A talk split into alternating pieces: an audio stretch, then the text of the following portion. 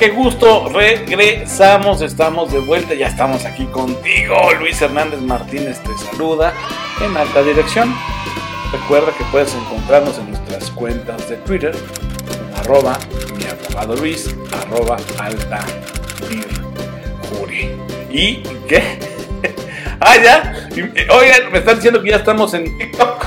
También ya nos pueden encontrar en TikTok. Y ahí, ¿cómo nos ubican? Bueno, pues mira, ya, ya escuchamos este, ante estos cambios que se están dando en las redes sociales, que unos llegan y otros se van. Acá el equipo de alta dirección jurídica de producción, pues ya este, nos abrió una cuenta en TikTok. Y eh, para estas nuevas generaciones que ya están empezando a formarse y a consultar y a obtener información a través de esta red social, ya nos pueden encontrar como arroba mi abogado Luis. TikTok. Ya tenemos también ahí presencia. Bueno, pues este, ahí seguramente iremos colocando algunos consejos, algunas cápsulas eh, hechas, pensadas para esa plataforma. Y en cuanto al tema de hoy, que este tema, con este tema cerramos temporada, gracias. Gracias por tu, por tu preferencia, por estar aquí con nosotros, por acompañarnos durante todos estos meses. Gracias por estar aquí en Alta Dirección con este programa que se llama El arte de matar la creatividad. Pues cerramos temporada y te decíamos en los bloques anteriores y muy concretamente en el pasado que tú como dueño de empresa, como directivo, tienes la capacidad de influir en tres componentes importantísimos de la creatividad, que son la habilidad, la capacidad de pensamiento creativo y la motivación. Ya los explicamos, no voy a abundar más. Ya te dije detalles clave sobre estos tres componentes, ¿no? Y recuerdo perfecto que en el bloque pasado empezamos a soltar una pregunta, ¿no? Una pregunta que tiene que ver con la manera en que pueden ser administradas tanto la creatividad como otro tipo de elementos, ¿no? la pregunta que pretendería encontrar respuesta a cómo gestionar la creatividad, justamente gira alrededor de cuáles serían las prácticas directivas o gerenciales que justo, justo afectan la creatividad. Bueno, pues eh, pueden ser muchísimas, la verdad sería un listado, no te voy a decir que interminable, pero, pero sí bastante largo, aunque nosotros, eh, por circunstancias basadas en diferentes estudios eh, eh, desarrollados por especialistas que ya te citamos en, el primer bloque y por eh, las andanzas que como editor y periodista especializado en negocios también hemos tenido acceso. Te podría decir que mm, si tú te centras en las siguientes categorías hacia grandes rasgos, puedes dar pasos muy sólidos a la gestión correcta y adecuada de la creatividad. Es decir, en lugar de matar la creatividad, la estarías incentivando. Entonces, uno de esos aspectos eh, giran alrededor del reto, otro sería la libertad, otro elemento serían los recursos, otro aspecto sería las características del trabajo en equipo o, el trabajo en equipo, ¿no? el estímulo de los supervisores y finalmente el, apoyo organizacional. Este, nada nuevo bajo el sol. Te digo, estas eh, categorías o características o, o ámbitos en los que tú te tienes que enfocar si realmente quieres gestionar de manera adecuada la creatividad, pues son el producto de estudios y revisiones que mucha gente buena, de verdad buena en esta materia, ya realiza con mucha eficacia y con muy, muy buenos resultados, incluso en empresas que les han permitido explorar de manera práctica sus hallazgos. Entonces, eh, ahí anótale, son el reto, la libertad, los recursos, el trabajo en equipo, sus características propiamente, el estímulo de los supervisores y el apoyo organizacional. Para que tengas un conocimiento más amplio de estos temas, pues ahí revisa, te digo, la amplia bibliografía que hay. Desafortunadamente mucha de ella no está en español, así que tendrás que eh, apoyarte de tus conocimientos del idioma inglés o, acercarte a una muy buena traducción, si es que lo encuentras, insisto, en, en, idioma español. La verdad es que la mayoría de estos contenidos están en inglés y en consecuencia pues así tendrás también que ejercitar el idioma de Shakespeare. Entonces, bueno, pues ahí tienes que la creatividad sí puede ser gestionada de manera adecuada, siempre y cuando también tú entonces utilices eh, los ámbitos o las categorías correctas para impulsarla. Recuerda que mientras, mientras eh, tú llevas a cabo estos esfuerzos, en otros lados también varias organizaciones harán lo propio y al final de cuentas lo que se busca es ser más competitivo. Así que eh, recuerda que todo esto en aras de ser más competitivo es que se llevan a cabo estos trabajos. Entonces cuando hablamos de reto es referirnos a todas las cosas que tú como empresario puedes hacer para estimular la creatividad. Desde la tarea más simple, ¿no? Este, para llevarse a cabo que sería pues asignar a la gente las labores apropiadas.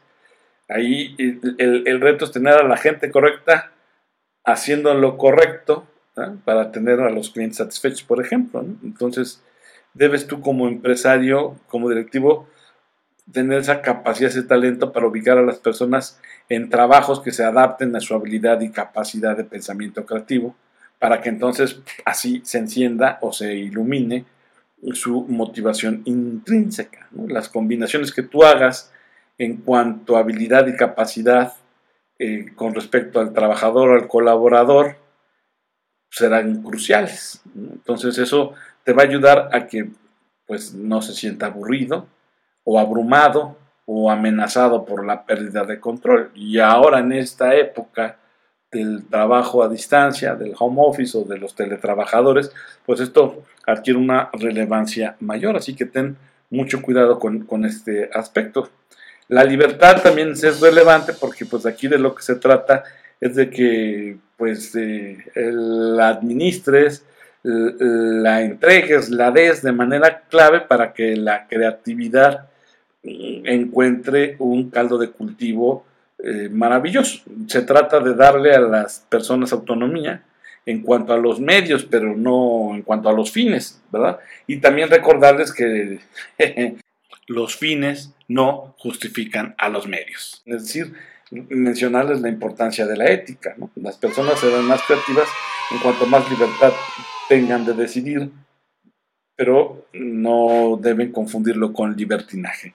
En cuanto a los recursos, aquí la sugerencia es que sepas administrarles tiempo y dinero.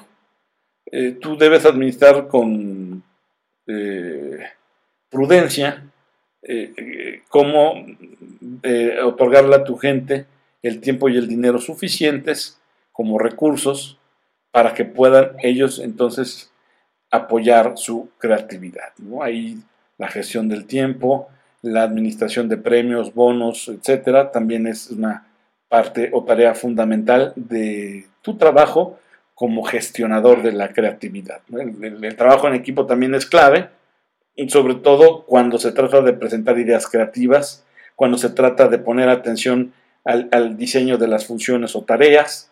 Eh, por eso es importante que no solamente tengas equipo, sino también sepas cómo construir grupos de apoyo muy ricos en diversidad, en percepciones, en antecedentes, para que puedan ser el soporte, puedan ser parte estructural, funcional, con un fundamento intelectual importante, enfocados al trabajo, por supuesto, y todo esto como estímulo al elemento creativo. Entonces, cuando tú combinas esto que te platico, pues tienes un mundo de ideas que al intercalarse, al combinarse, te das cuenta que es un, combustible, y entonces esto genera eh, acciones y tareas emocionantes y muy provechosas. Es importante entonces pues que consideres también cómo conformas tus equipos de trabajo.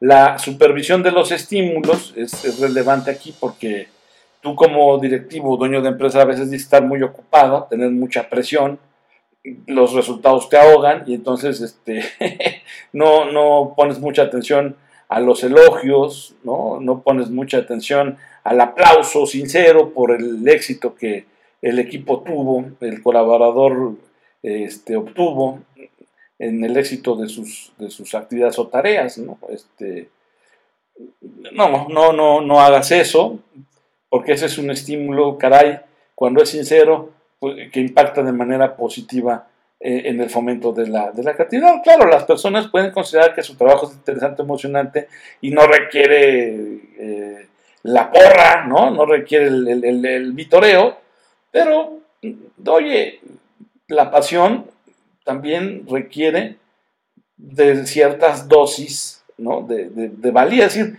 que el dueño, el director muestra que le importa lo que la otra persona o el colaborador realizó en favor de la organización o del área o de la división, ¿no? En fin, este, es bien cierto que para eso se le paga, pero caray, oye, este, no dejan de ser personas y no dejan de ellas también invertir más allá de, de su tiempo y su esfuerzo intelectual, pues aquella pasión con la cual tú no tienes manera de pagar y si la empresa obtiene sus beneficios. Entonces es importante que no olvides eh, la gama importantísima que hay de estímulos.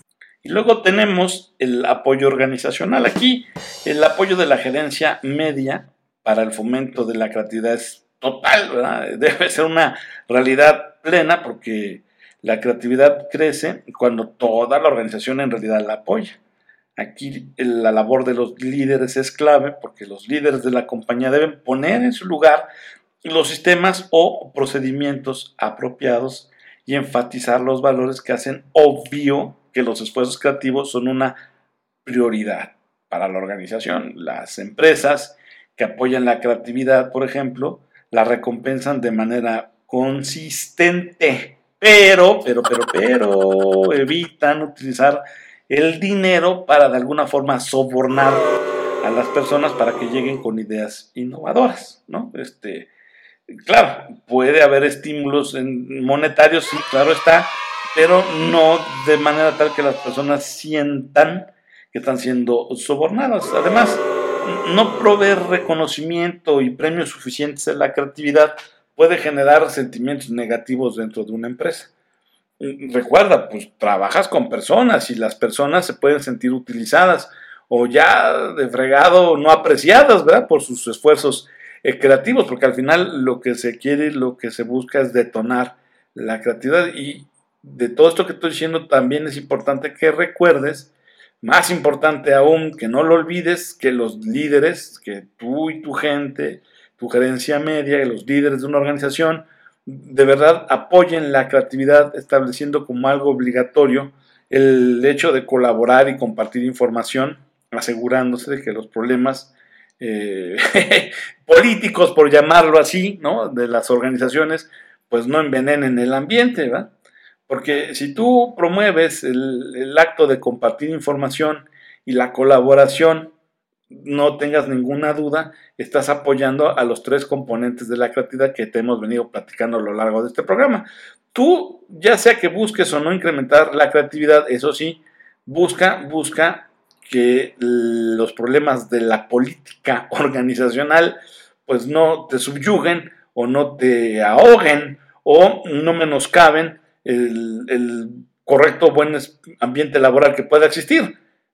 Siempre es buena idea combatir la lucha interna, el politiqueo, el chismorreo que hay en las empresas porque estas acciones son particularmente dañinas para la creatividad porque hacen que la gente aleje su atención del trabajo. Entonces, fíjate cómo es importante la gestión de la creatividad, la adecuada gestión y manejo de la creatividad y cómo tú, en tu rol de directivo, de empresario, de hombre y mujer, de pertenecer a la organización, tienes todo, todo, todo para detonarla y gestionarla de manera correcta y adecuada. Y ya que estamos en esto, ya que lo estamos mencionando, bueno, pues creo que es apropiado recordarte que una organización que apuesta a la creatividad tampoco debe renunciar al humanismo.